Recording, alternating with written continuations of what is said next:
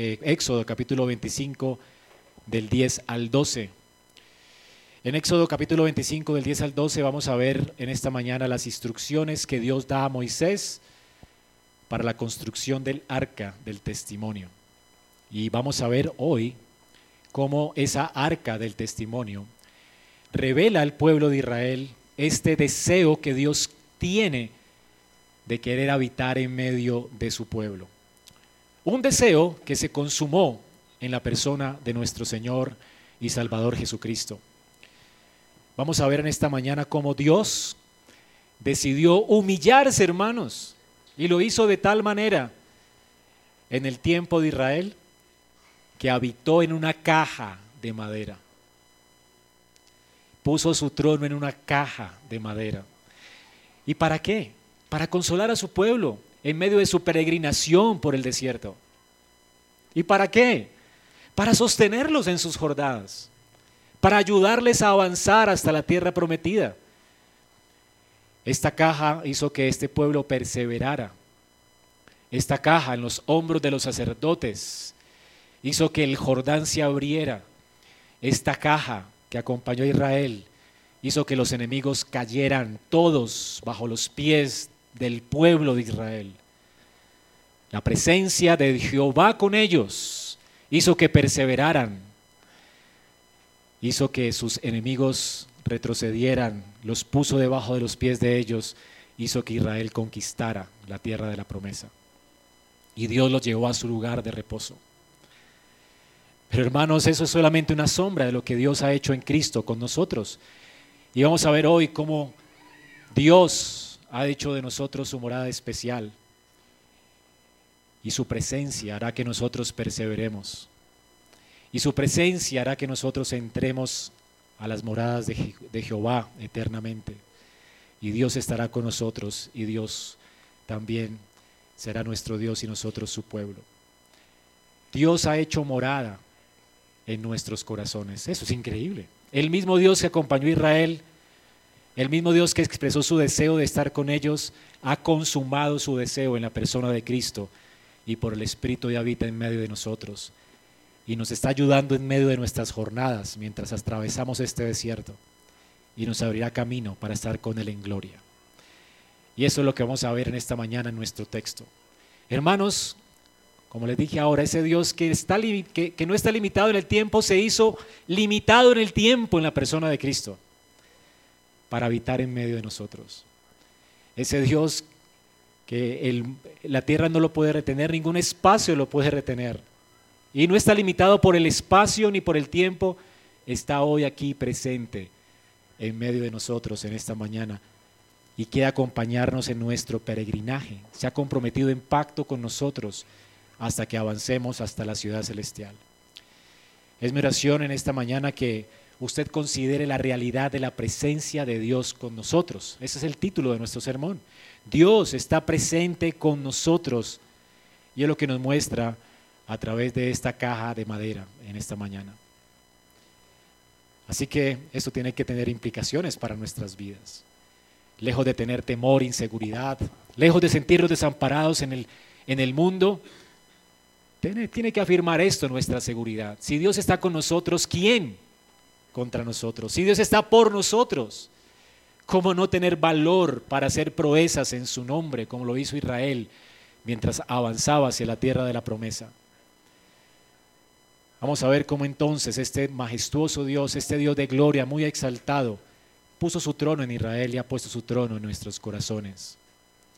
Y ha dicho a través de Cristo, he aquí yo estoy con, con ustedes todos los días hasta el fin del mundo. Vamos pues a leer junto la palabra de Dios y a meditar en ellas. Éxodo 25 del 10 al 22.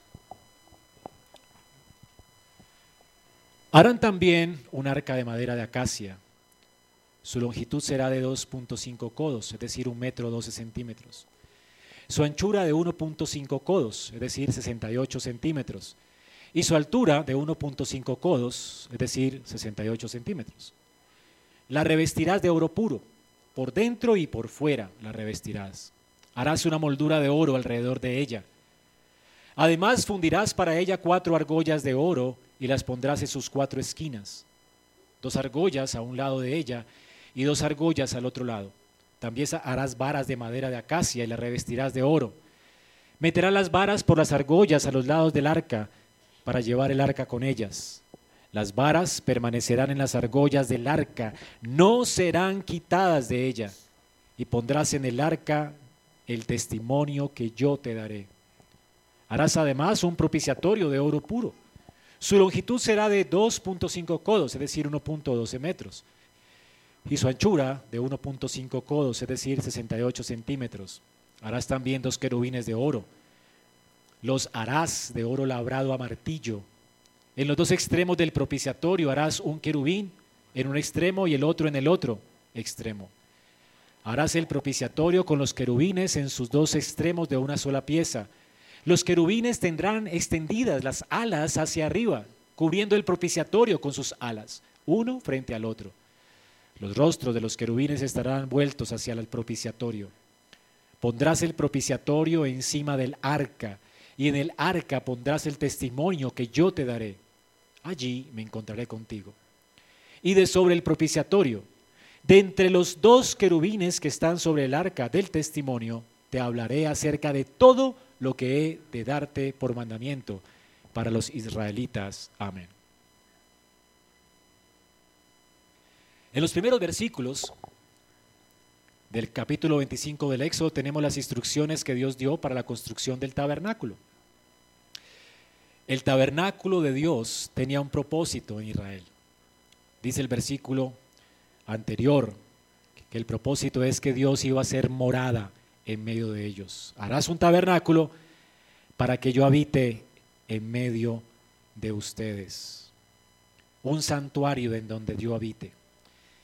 Y el versículo 9 nos dice que ese santuario tenía que ser hecho conforme a lo que Dios le mostró a, a, a Moisés en el cielo, en el monte de Jehová, en el monte de Sión.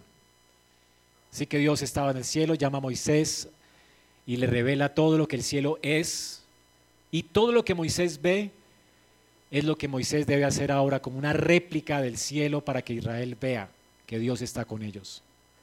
El tabernáculo pues debe ser una réplica del cielo, un microcosmos del cielo, para mostrarle a Israel su deseo, el deseo que Dios tenía de habitar en medio de ellos, de llevarlos a su cielo. Dios tiene un programa de salvación y la redención.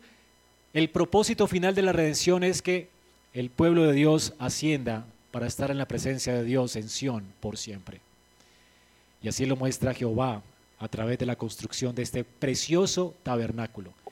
Todo él está diseñado con la imagen del cielo. Hebreos 8:5, ¿qué dice?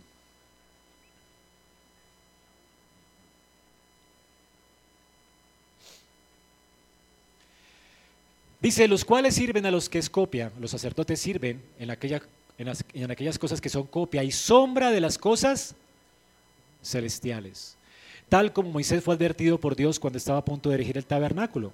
Pues él dice, haz todas las cosas conforme al modelo que te fue mostrado en el monte. Tienes la luz, aquí está mi mano, si yo coloco mi mano en la luz, proyecta una sombra sobre un lugar, ¿verdad? Así que Dios en su misericordia nos da luz acerca de su programa de salvación en Génesis 3.15. Y entre la salvación que Él ofrece y la salvación consumada que es en Cristo, Él pone su luz allí que se proyecta en el tabernáculo. El tabernáculo pues es una sombra de lo que Dios hará para llevar a su pueblo a su gloria. Así que todo lo que ocurre en el, tabernáculo es una sombra del propósito eterno de Dios en Cristo. La construcción del tabernáculo, pues, es algo magnífico. Israel iba a llevar con ellos una sombra del cielo, una predicación visible del Evangelio. Dios tenía el propósito, la intención, el deseo y, el, y, un programa para llevarles a Él en gloria. Así que esta es la construcción del tabernáculo que estamos viendo. Ahora, la primera instrucción que Dios le da a Dios, perdón, que Moisés le da a Dios, es que debe construir un arca. Esta arca aquí no tiene nada que ver, no tiene ninguna conexión con el arca de Noé. A uno le suena como parecido, ¿no? Lingüísticamente en el español. Algunos comentaristas dicen, bueno, este es el instrumento que Dios va a darle a Israel para salvarlos, pero no es un instrumento de salvación, de hecho. No es como el arca de Noé. También tiene cierto parecido con el arquilla de juncos que hicieron las mujeres, la mamá de Moisés y la hermana, para él cuando era bebé, ¿te acuerdan? Algunos comentaristas dicen, bueno, esa es como la arquilla donde Moisés fue guardado. No, tampoco. Este no es un arca de salvación. Esta es una caja de madera. Y no hay ninguna conexión lingüística en el hebreo con esas arcas, de hecho. Ni con Noé, ni con la arquilla de juncos. ¿Qué es el arca? Es una caja. Dios manda a Moisés a hacer una caja de madera, punto. ¿Y esta caja qué era? Era una caja de madera de acacia, en primer lugar, eh, y además de eso tenía unas medidas, era pequeña, chiquita, de 1.12 centímetros, es como este púlpito más o menos, 1.12 por 68. Pequeña, ¿no? Una cajita de madera, de hecho, no era tan grande, no era tan ostentosa. Lo, lo ostentoso era porque tenía oro, estaba recubierta esta madera de oro por dentro y por fuera. Tenía anillos de oro, varas de madera cubiertas de oro, ángeles de oro y un propiciatorio de oro. Esto era lo, como lo, lo, lo diferente del arca, ¿no? Esta cubierta de oro por dentro y por fuera. De hecho, esta cubierta de oro tiene que ver o está relacionada con Dios. El Dios incorruptible, de hecho, era oro puro para hablar de la santidad de Dios, del peso de la gloria de Dios con Israel Israel estaba representada en la madera. Madera revestida de oro. Esto está anticipando, ¿verdad? Lo que Dios quiere con nosotros. Unirse en un lazo de comunión pactual con nosotros, su pueblo. Una caja diseñada por Dios para revelar a su pueblo su propósito. ¿Cuál era su propósito? Ustedes serán mi pueblo y yo seré ustedes. Por Dios.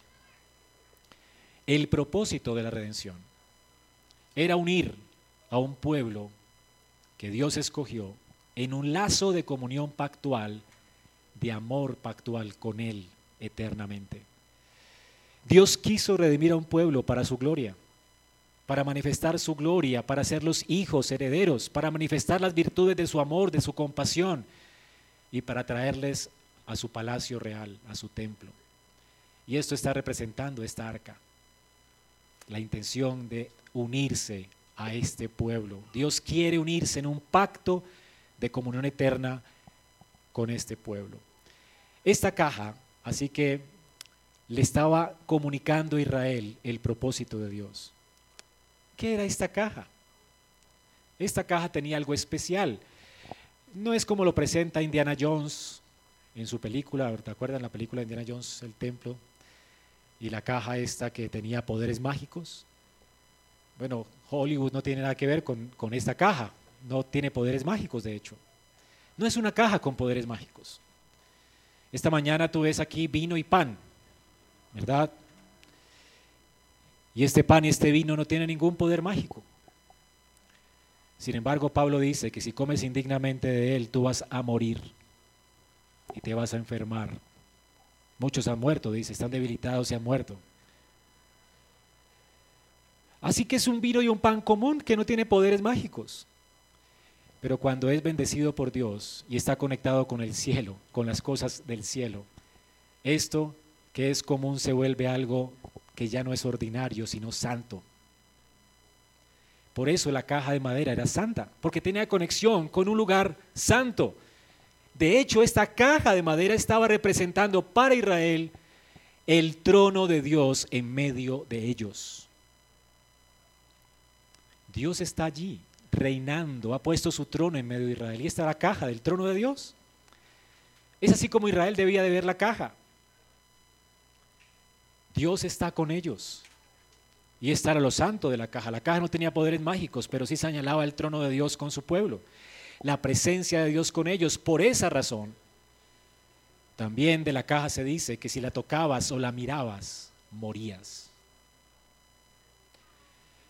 ¿Recuerdan a Usa? En 2 Samuel 6, Usa, viendo que el arca de Dios estaba siendo transportada en un carrito, estaba siendo traída del pueblo de filisteos a Jerusalén, él ve que la caja se está moviendo mucho y se va a caer y trata de ayudarla y la toca para que no se caiga y muere en el acto.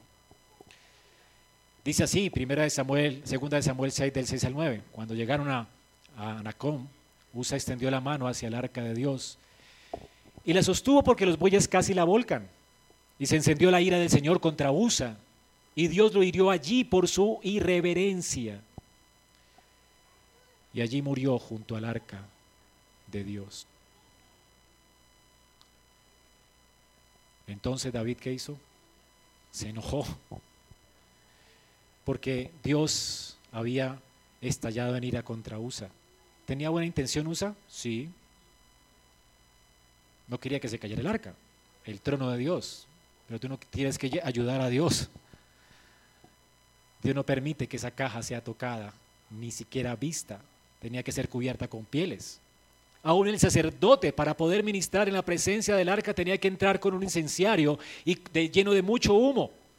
Y de espaldas para que esa habitación se llenara de humo para poder rociar después sangre sobre el propiciatorio no podían ni mirar esa arca. Así que Dios está allí con ellos, pero es un Dios al que tienes que temer y servir y obedecer. Dios estaba invitando al pueblo a tener comunión con Él en el Sinaí. Sin embargo, el Sinaí daba miedo, ¿verdad? Asusta. Dios es un Dios al que tenemos que tenerle reverencia y temor. Él es fuego consumidor. Así que esta caja no tenía poderes mágicos. De hecho, si la encuentran hoy, no va a hacerle nada a nadie. Porque ya esa caja no tiene nada que ver en un sentido con Dios. Como veremos ahora, esa caja tiene relación más contigo y conmigo. Por eso el Señor dice que el que se atreva a tocar a uno de sus hijos, ay de aquel. Mejor le fuera que se colocara una piedra de molino en el cuello y se echara al mar, que tocar a sus ungidos. ¿No es increíble esto? La razón, ese peso de gloria que tenía esta arca, ahora está sobre nosotros hoy. Y la razón por la que este, esta arca tenía que ser transportada con anillos de oro que estaban puestas en las patas del arca era para que nadie la tocara. Por eso habían argollas de oro en las patas y una vara de madera recubierta de oro para que los sacerdotes pudieran cargar el arca sobre sus hombros. La razón es el increíble peso de gloria que estaba sobre esta arca. Dios con nosotros. Wow. Ahora, a mi entender, la madera de acacia tiene que ver contigo y conmigo. Tenía que ver con el pueblo de Israel y el oro con Dios. Y este, esta madera de acacia y este oro estaban unidos. Era una caja recubierta por dentro y por fuera de oro puro. No puedes separar a ese oro y a esa madera. Dios, y de hecho esta madera de acacia era algo especial porque era la única madera en Israel que se podía encontrar, pues en Israel no, en Egipto, que se podía encontrar que no le entraba corrupción y no se humedecía y se secaba fácilmente para poder hacer cosas que pudieran durar con el tiempo. No eran cosas que se pudieran corromper por la madera, era una madera en un sentido incorruptible. Así que aquí está señalando al pueblo incorruptible que se une a un Dios santo en, en un lazo de eterna comunión y este lazo de eterna comunión está realmente fundamentado en lo que hay dentro de la caja. ¿Qué es lo que sostiene este lazo de comunión pactual? La ley. Aquí está, dice la escritura, que colocarás allí, pondrás, versículo 21, en el arca el testimonio. ¿Qué es el testimonio? En Deuteronomio 10, del 1 al 2, nos dice cuál es el testimonio. Lábrate dos tablas de piedra como las anteriores, dice Dios a Moisés, sube a mi monte y hazte un arca de madera, yo escribiré sobre ellas, perdón, y yo escribiré sobre esas tablas las palabras que están sobre las primeras tablas que quebraste y las pondrás en el arca. ¿Cuál es el testimonio? Las dos tablas de piedra de los diez mandamientos. Estas dos tablas de piedra eran un testigo entre Dios y su pueblo de que han entrado en un pacto de comunión que estaba fundamentado en el cumplimiento de esta ley. El pueblo de Dios debía ser incorruptible, el guardar perfecta y personalmente esa ley que Dios le había dado a su pueblo. Dios había condescendido en ese pacto para estar con ellos. Ellos debían guardar sus mandamientos y mantenerse como un pueblo incorruptible para su gloria. Ese pacto de unión, pues el corazón del pacto estaba en la ley misma. En esta ley, en el Antiguo Testamento, los reyes que conquistaban naciones hacían de los reyes de otras naciones sus vasallos cuando los conquistaban. Y hacían un pacto entre ellos. El rey vasallo recibía una copia de ese pacto y se comprometía en fidelidad a ese rey conquistador. Y ese rey conquistador se encargaba de dar provisiones a ese rey conquistado y guardaba en su palacio real una copia con él de, esa, de ese pacto. Así que se hacían dos copias. Los diez mandamientos no es que estuvieran escritos cinco mandamientos en una tabla y cinco en otra, sino más bien los diez mandamientos estaban escritos en cada tabla. Eran dos copias, una para el pueblo y otra para Dios. Pero el punto aquí es que ambas copias tú no te las llevabas para la casa, el pueblo no tenía un lugar especial para guardarla y Dios no tenía un palacio especial para guardar su copia. El mismo palacio es el mismo palacio del pueblo, el mismo palacio de Dios. Y esto quiere transmitirle a Israel una idea. Dios no quiere que tú estés en, en, tu casa y Él en la suya. Dios quiere que estemos con Él para siempre. Dios nos está invitando a habitar en su morada celestial. Y lo que es algo, su caja fuerte es nuestra caja fuerte. La copia de ese pacto está en su caja fuerte y también es tu caja fuerte. Lo que es de Él es tuyo. Esto es increíblemente glorioso. Él se ha unido a nosotros en un, lazo de comunión y de amor perpetuo. Y este pacto es el fundamento de este amor pactual de parte del Señor. Por eso el arca del testimonio, el arca del pacto fue llamada así, arca de testimonio, el arca del pacto. En, Éxodo 40, 21 se le llama el arca del testimonio. Porque la ley era un testimonio en la relación que existe entre Dios con su pueblo. Y números 10, 33 se le llama el arca del pacto, porque era el corazón mismo del pacto. El corazón mismo del pacto es la ley de Jehová. Así que Dios crea un pueblo para su gloria y de hecho ahora demanda que vivan para Él a través de sus mandamientos. Y ese es el pacto que Dios hizo con Israel. Dios está creando eh, a este pueblo para su gloria. Y las mismas palabras que se usan aquí, desde Éxodo 25 en adelante, se usan en Génesis 1. Me parece increíble, ¿no? Que Génesis 25 comience diciendo, el Señor habló. Y la misma palabra hebrea cuando Dios dijo, hágase la luz en el primer día. Y Dios habló diciendo, hágase tal cosa, ¿se acuerdan? Lo primero que Dios hace cuando habla en Génesis 1, ¿qué es? El cielo y la tierra. Y hace del cielo su morada celestial y de la tierra el estrado de sus pies. Y lo primero que Dios está haciendo aquí, en este primer día que habló, fue su arca, su trono, estableció su trono sobre Israel. Y luego, más adelante, vemos que Dios sigue hablando en el capítulo 30. La primera vez que habla, establece su cielo en la tierra, su centro de gobierno, para traer orden, ¿verdad? Y llevar al hombre a una relación pactual con él, a Israel, su pueblo. En el versículo 11 del capítulo 30 dice que el Señor habló a Moisés y dijo, igual que en la creación, y habla acerca de la ofrenda del rescate, de lo que se tenía que hacer en este lugar santo. La segunda vez que habló. Ahora la fuente de bronce. Y el Señor dijo, tercera vez que habló. Y luego ¿Qué tenían que hacer allí con el aceite de la unción y el incienso? Versículo 22. Y el Señor dijo, la cuarta vez que habló. Y el Señor, dice el 34, dijo a Moisés, toma especias. Y el Señor habló, dijo a Moisés, el versículo 31, 1. Y la última vez que habló, el sexto día de la creación, cuando creó al hombre, ¿se acuerdan? Ahora le está diciendo al pueblo cómo deben vivir para él celebrando sus fiestas, como le indicó Adán que debía someter la tierra cuando lo creó al sexto día. Y el Señor habló a Moisés diciendo, y no es curioso que el versículo 18 del capítulo 31 diga, y cuando el Señor terminó de hablar,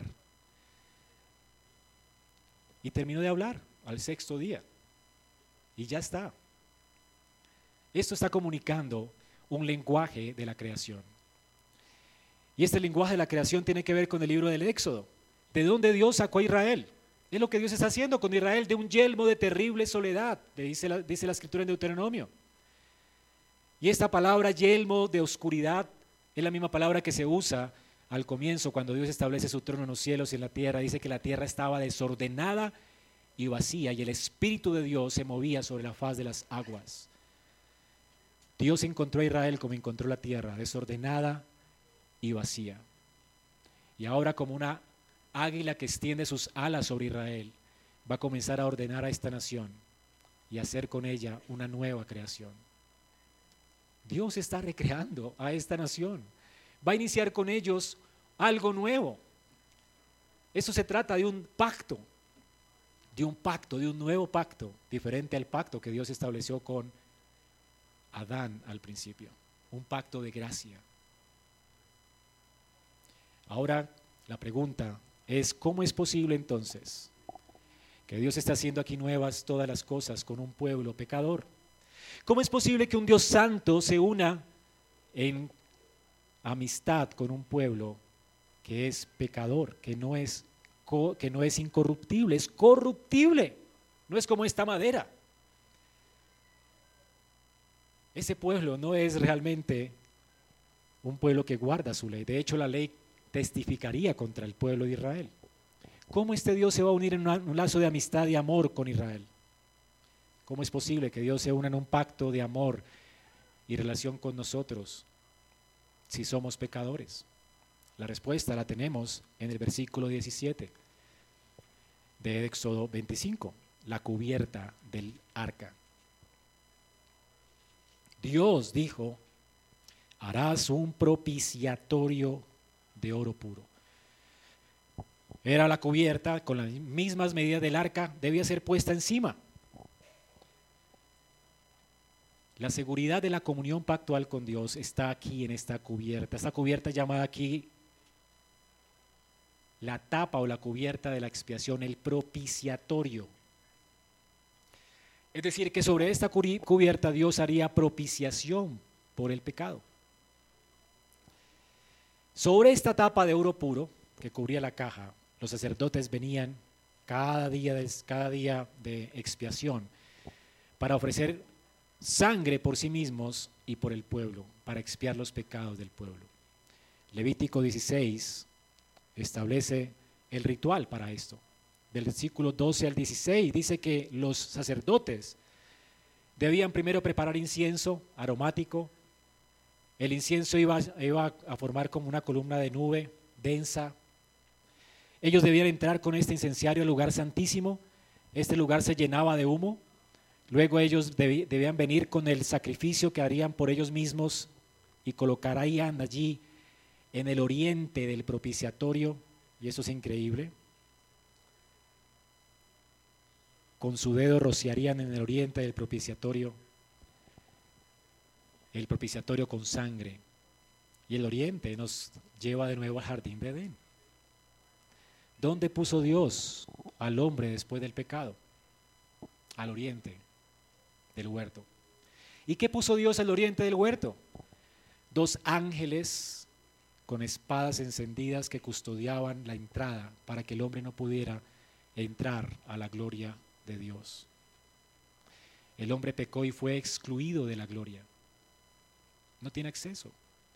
Pero Dios le está diciendo a Israel, ustedes están siendo invitados y yo quiero unirme con ustedes en un lazo de comunión eterna. Van a tener acceso a mi gloria y lo van a tener por la sangre que está apuntando el sacrificio que está siendo rociado al oriente de este propiciatorio. Alguien va a atravesar por en medio de esos ángeles que tienen espadas encendidas y va a morir en propiciación por sus pecados. En esta arca Dios está proclamando el Evangelio a Israel. Dios los va a traer a ellos, se va a unir a ellos en un lazo de comunión en virtud de la sangre del pacto, en la sangre rociada que habla mejor que la de Abel, la sangre de Cristo. Cristo, de hecho, es la propiciación por nuestros pecados. Así que, hermanos, sobre ese propiciatorio estaban dos ángeles guardando la entrada a Dios. Y el hombre puede venir delante de Dios y tener comunión con Él. Y Dios habla en medio de esos dos ángeles a causa de que el pecado puede ser propiciado por el plan y el propósito de Dios en Cristo. En el versículo 22 dice que en ese propiciatorio, encima del arca, allí me encontraré contigo. De sobre el propiciatorio, de entre los dos querubines que están sobre el arca del testimonio, te hablaré. ¿Qué hay en medio de los ángeles? Está Dios, pero no hay ninguna imagen. Está Dios. El eterno, invisible Dios está allí presente, reinando sobre su pueblo, dándole órdenes a su pueblo para que le sirvan y le sigan, teniendo comunión con su pueblo a través de Moisés, su mediador. ¿Cómo es posible que este pueblo tenga comunión, que Dios tenga comunión con este pueblo pecador? Por la propiciación que se hacía sobre esa, sobre esa tapa de oro puro. ¿No es increíble esto? Hermanos, el Señor siempre ha estado en el cielo sentado sobre querubines. Esta arca es un, un, microcosmo del cielo. Dice Primera de Samuel 4:4 que el arca del pacto es el arca de Jehová de los ejércitos que mora entre los querubines. Dios moraba entre los querubines. Él colocó su trono de gloria allí en Israel, por eso es lo primero que Israel debe hacer es el trono de Dios, para que Dios gobierne sobre ellos allí. En el Salmo 99.1 dice que el Señor reina, Él está sentado como rey sobre los querubines. Esto es lo que entendía Israel cuando veía la caja de madera. Lo que sucedía en el cielo estaba sucediendo ahora en la tierra, en Israel. Dios estaba morando con ellos sobre querubines. Esto es lo que sucedía en el cielo. Fue la visión de Ezequiel cuando vio a Dios sentado sobre querubines. Los querubines eran los protectores del trono de Dios, eran ángeles protectores, guardianes. Por eso Dios los puso para guardar el camino al árbol de la vida en el huerto de Edén. El huerto era una sombra también del cielo, así como el arca y el tabernáculo eran una sombra del cielo. Así que el propiciatorio era el trono de Dios en Israel, una sombra del trono de Dios en el cielo. Por eso ningún pecador puede acercarse a ese trono a menos de que haya sangre rociada primero. Sin derramamiento de sangre no hay propiciación. Debe ser derramada la sangre. Y Dios proveyó a su Hijo, la sangre de su Hijo, el Cordero de Dios que vino a quitar el pecado del mundo. Así que los sacrificios apuntaban a Cristo. La sangre rociada sobre los sacrificios, sobre el ala este de ese propiciatorio, estaba apuntando a Cristo, quien atravesó por en medio de esos dos ángeles para acercarnos a Dios. Él murió primero y luego resucitó y entró a la gloria celestial y se sentó a la diestra del Padre en las alturas como nuestro sacerdote y representante. Y hoy lo que el Señor planeó Hoy lo tenemos consumado en Cristo. Hermano nuestro Señor, nuestro representante, nuestro sumo sacerdote, ya está ministrando no en la sombra que era el tabernáculo, sino en el palacio real de Dios en el cielo. Él está allí en el lugar santísimo, ministrando por nosotros día y noche, y ha enviado su Espíritu a morar en medio nuestro y ha hecho de nosotros su palacio real, su caja de madera, para habitar con nosotros en gloria. ¿Y cómo es posible que nosotros siendo pecadores podamos hoy venir a su presencia? ¿Cómo es posible que Dios se haya aliado con nosotros en un pacto de amor y de comunión pactual? ¿Cómo es posible? Es posible porque por ese propiciatorio, por esa propiciación, por esa sangre de Cristo, por la presencia de Cristo, nosotros hemos sido convertidos en un pueblo incorruptible. Hermanos, ¿saben que somos incorruptibles? ¿Alguna vez ha pensado usted? A veces uno piensa, yo soy miserable y nos, ¿verdad? se nos llena la boca, pero ¿te ves tú en unión con Cristo de acuerdo a tu identidad, la identidad que tienes en Cristo hoy? ¿Sabes qué dice la Biblia de ti? Que somos nacidos de una simiente que incorruptible. Luego, si tú naciste de una simiente incorruptible, ¿quién eres tú? Somos un pueblo incorruptible.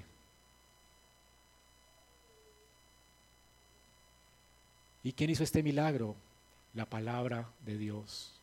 Dios por el poder de su palabra y por la obra expiatoria de Cristo ha aplicado lo que Cristo ha hecho en nuestros corazones. Lo que se representaba en esa caja hoy lo tenemos en Cristo, hermanos.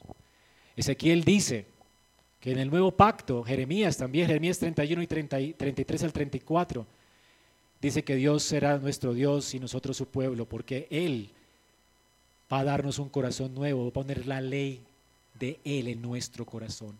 ¿Cuál es el arca de madera pues hoy? Tu corazón, hermano. Tu corazón que ha sido transformado por el poder de la palabra en un corazón incorruptible. Tu corazón en el cual Dios ha depositado su ley. Y su Espíritu Santo que ha hecho morada en nosotros. El Señor dice que somos morada de Dios en el Espíritu. Tú eres esa caja, hermano.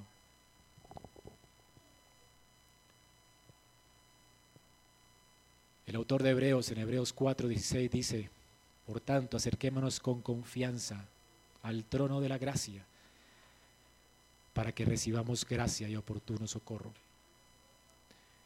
Por esa propiciación, por Cristo, Cristo llevó sobre sí el castigo de nuestros pecados para convertirnos en un pueblo limpio. Pero además, la justicia de Cristo por el Espíritu nos fue imputada. Somos justos ya. La diferencia entre tú glorificado y tú ahora, ¿saben que no es nada? No, hay ninguna diferencia.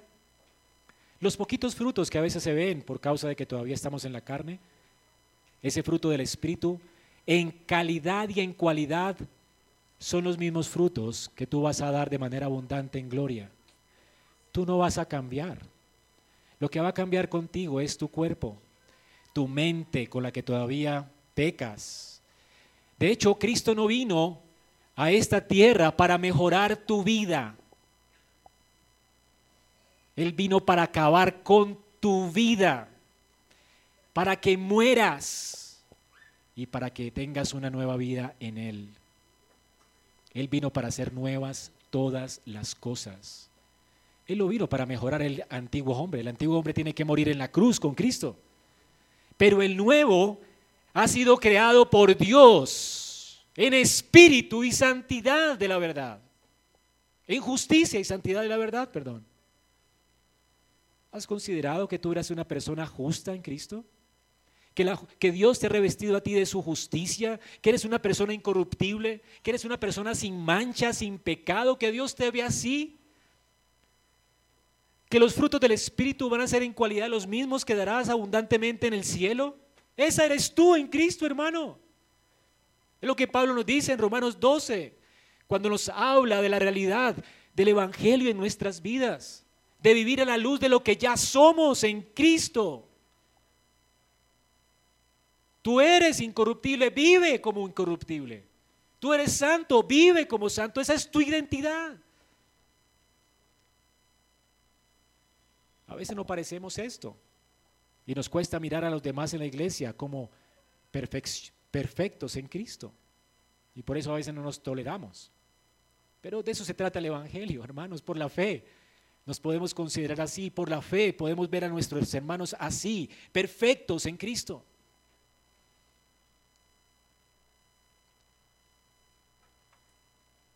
Eso cambia tu perspectiva de cómo vives tu vida. Es por lo que Pablo dice que no entreguemos nuestros cuerpos a la prostitución, porque somos templo del Espíritu Santo, somos esa caja de madera, habitados por el Espíritu de Dios.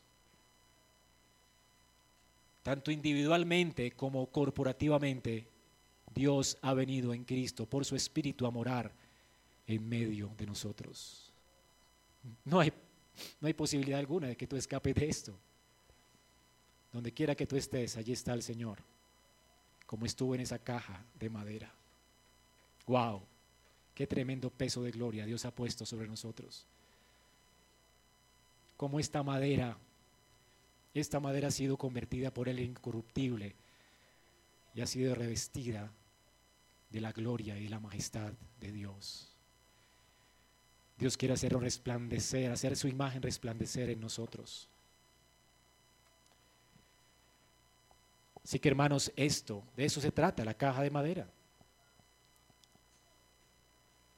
Por eso, por esa razón Juan, cuando ve el cielo abrirse, lo que ve es gente. Gente. Y describe lo que vio en el cielo con dos ilustraciones que leímos ahora mientras nuestro anciano leía Apocalipsis 21 del 2 al 3. Vi la santa ciudad, la nueva Jerusalén. Habla de un templo y de una ciudad que descendía del cielo, de Dios, preparada como una novia ataviada. Dos figuras para representar quién es la iglesia.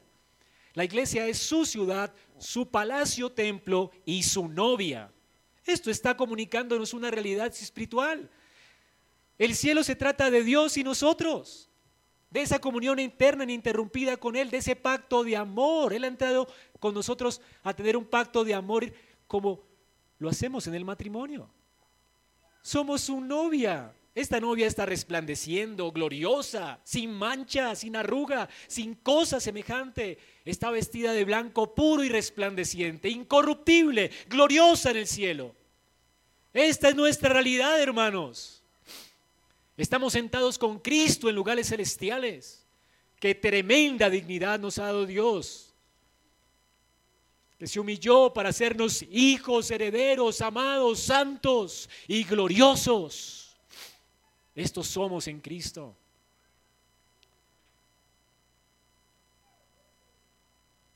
¿De qué se trata la Jerusalén celestial? Se trata de, de nosotros, de su pueblo, de Israel. El mismo pueblo que Dios redimió en el Antiguo Testamento. Esos somos nosotros, hijos de Abraham por la fe, que por la fe hemos venido a heredar las mismas promesas que Dios hizo a Israel. Lo que Dios prefiguró en la caja, hoy lo ha hecho posible en Cristo. Las implicaciones de esto son muchas, pero piense por lo menos en algunas de estas. ¿Cuánto gozo debería tener usted sabiendo que Cristo ha expiado sus pecados y nos ha hecho participar de la naturaleza divina? Nos hizo incorruptibles para su gloria. Cristo no solamente te salvó y limpió tu pecado, Él también te imputó su justicia. Esto es el Evangelio. Tú no tienes que esforzarte para parecer incorruptible o esforzarte para hacer algo. Tú ya eres eso, ya eres santo y fiel. Por eso Pablo saluda a las iglesias, a los santos y fieles en Cristo. Él nos estaba equivocando con los corintios cuando le digo a esta iglesia llena de gente pecadora que no está viviendo la altura de su dignidad, diciéndoles, amados, iglesia amada, santos y fieles en Cristo. Así nos considera Dios ya en Cristo. No solamente nos considera, nos ha hecho en Cristo así. Santos y perfectos.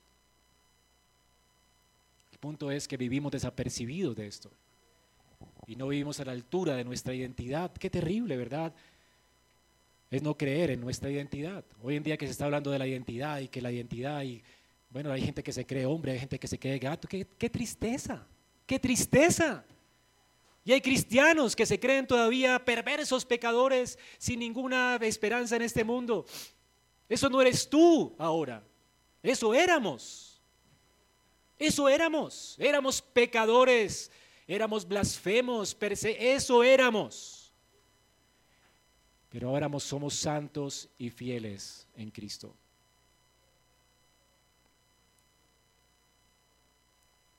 Espero que al salir de aquí conozcas tu identidad, porque qué tristeza que vivas, no a la altura de tu identidad, sino que te entregues al pecado. Cuando tienes a Dios contigo, cuando no hay forma de escapar de esta realidad, Dios con nosotros. ¿Cómo entregarnos al pecado si Dios ha hecho su morada y su habitación en nosotros y con nosotros? ¿Cómo escapas de esto? ¿Cómo escaparás de Dios? ¿Cómo te entregarás al pecado? ¿Cómo escaparás de esto? Si Dios se ha comprometido contigo a ayudarte a ti, para eso está con Israel, para ayudarles a perseverar, para hacerte valiente, para luchar hasta la muerte contra el pecado, para vencer el mundo, para no dar gusto a la lujuria de tus ojos, al deseo de tu corazón, para mortificar tu carne. Dios está contigo. Él hace en nosotros todas nuestras obras. ¿Cómo es posible que nos entreguemos al pecado? Esto es no considerar nuestra posición en Cristo. Dios está en este lugar. Su presencia especial está con nosotros para ayudarnos y consolarnos en nuestro peregrinaje. No hemos llegado al cielo como Israel en el desierto no había llegado a la tierra de Canaán. Las peregrinaciones de Israel son una ilustración también de nuestra peregrinación. Dios le está mostrando a Israel el proceso santificación en el desierto para luego conquistar la tierra de la promesa. Y el arca tenía que ver con todo esto. El arca les acompañaría en su proceso de santificación, abriría camino para ellos en el Jordán y les haría conquistadores de la tierra de la promesa. Era porque Dios estaba con ellos. Y es porque Dios está con nosotros que nosotros perseveramos. Es una de las doctrinas de la reforma. La perseverancia de los santos no es la, no es la perseverancia nuestra, es la perseverancia de Dios en nosotros es porque Él es con nosotros que nosotros perseveraremos hasta el fin y seremos salvos. Es porque Dios está con nosotros que nuestros cuerpos, si Cristo viniera hoy, serán transformados en un abrir y cerrar de ojos en gloria para que estemos con Dios para siempre. Y si estamos muertos, pues resucitaremos de la muerte. Y seremos incorruptibles y no habrá más memoria del pecado, ni luchas con el pecado. Es por Cristo en nosotros. Cristo en nosotros, la esperanza de gloria. Es Cristo en nosotros.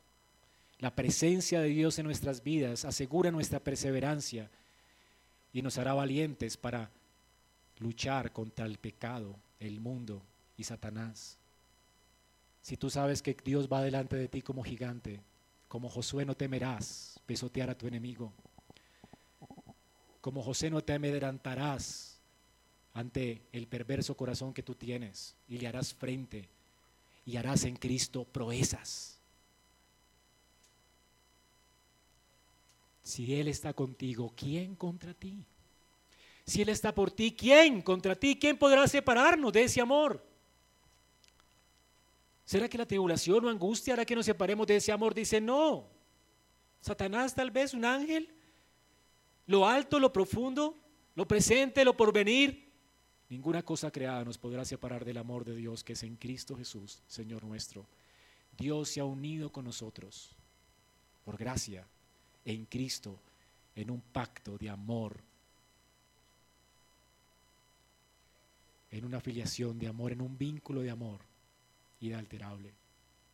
Nada nos podrá separar del amor de Dios que esta realidad nos motive a buscarle a Él mientras pueda ser hallado. Que esta realidad nos motive a poner nuestros ojos en Él y no a dar por sentado que Él está con nosotros. ¿Saben? Que Dios nos ayude a esto, porque en segunda, en primera de Samuel, Israel dio por sentada la presencia de Dios con ellos. Tenía la caja de madera allí. Elí, un sacerdote que no disciplinaba a sus hijos. Veía cómo sus hijos entraban con el incenciario, nunca murieron como...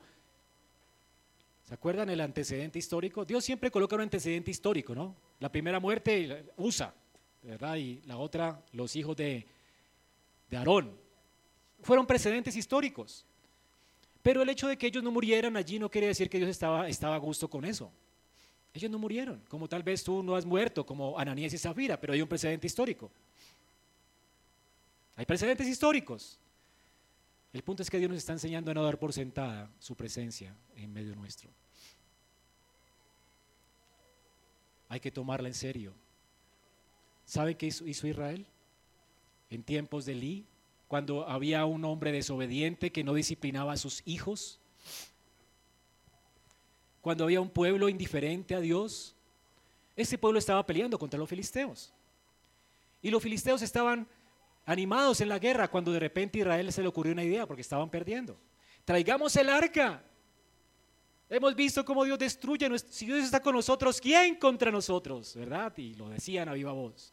Y trajeron el arca y cuando la trajeron todo el pueblo de Israel comenzó a gritar y unas, una algarabía y alabanzas a Dios. Me imagino Jehová reina toda a viva voz como lo hicimos tal vez esta mañana. Pero lo hicieron con un corazón lleno de hipocresía, porque no vivían para Dios, porque la caja de madera, ¿qué implica? Que Dios está gobernando con ellos, que ellos están escuchando a Dios, dice, allí me presentaré delante de ti y hablaré y te mandaré a hacer cosas, eres el rey, es el trono de Dios con nosotros. Y eso implica que tú eres un pueblo obediente. Y, que, de hecho que tienes el Espíritu de Dios para ser un pueblo obediente y que puedes echar mano de la misericordia de Dios para ser un pueblo obediente. No hay excusa. Dios nos convierte en eso y nos ayuda a ser obedientes. Así que no hay excusa, ¿verdad? Sin embargo, ellos vivieron como si no tuvieran un Dios que reinara sobre ellos. Y sin embargo estaban haciendo gran algarabía porque el arca la tenían con ellos y iban a pelear contra los filisteos. ¿Y saben qué pasó en el capítulo 4 de Primera de Samuel? Murieron 30 mil personas en Israel. Y este pueblo casi que destruye a Israel, si no fuera por la misericordia de Dios. Dios disciplina a Israel y lo avergüenza delante de sus enemigos.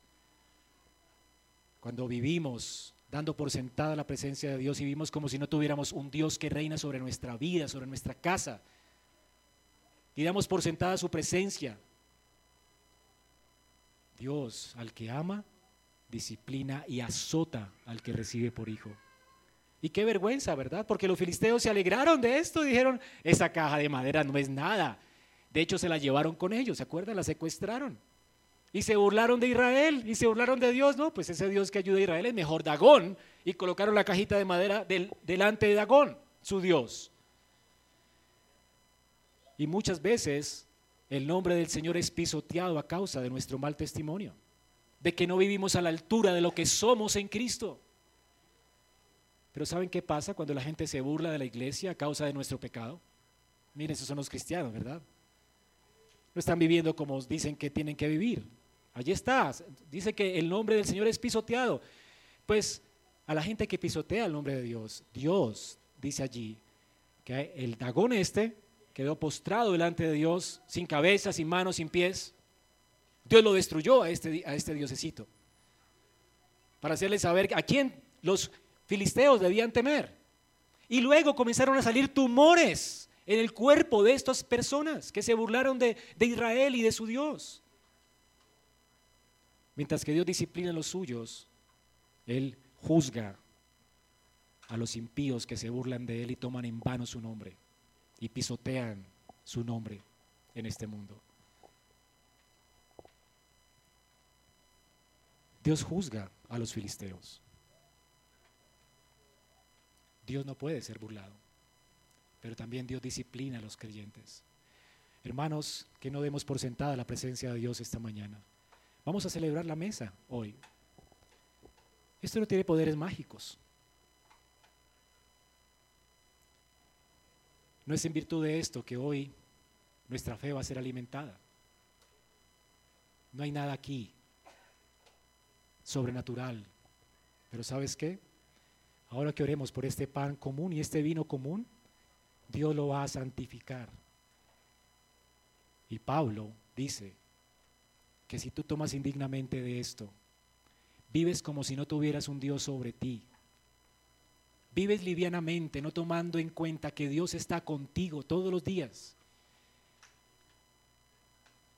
Vives como si no tuvieras una dignidad y una gloria que manifestar al mundo. Vives como si no tuvieras un pacto con Dios cuando Dios se comprometió en pacto contigo. Estás tomando juicio para ti. Y hay antecedentes históricos. Pablo dice, hay muchos debilitados entre vosotros, entre los corintios, y muchos ya estaban muriendo. Dios los estaba matando. Hay disciplina. Dios puede cortarte.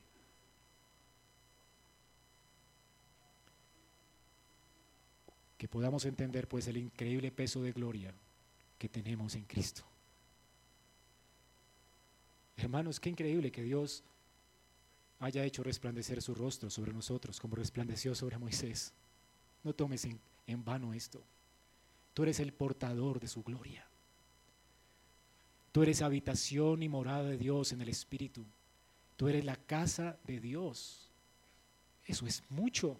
¿Quién es el hombre? Dice el salmista. Para que tú hagas eso con él. Ni siquiera somos tan fuertes ni poderosos como los ángeles. Somos madera, consumible. Y sin embargo, el Señor nos vistió de gloria y majestad y nos sentó con Él en lugares celestiales en Cristo. No juegues con tu dignidad. Hazle honor a la identidad que tienes. Vamos a orar.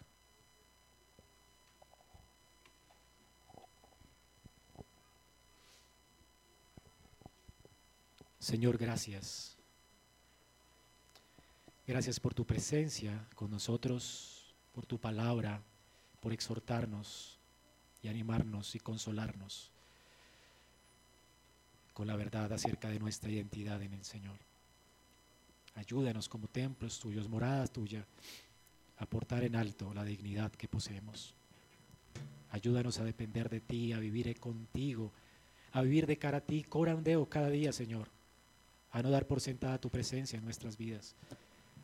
Ayúdanos a tomarte en serio, a escuchar cada día tu voz como lo le, veíamos en la escuela dominical, a tomarnos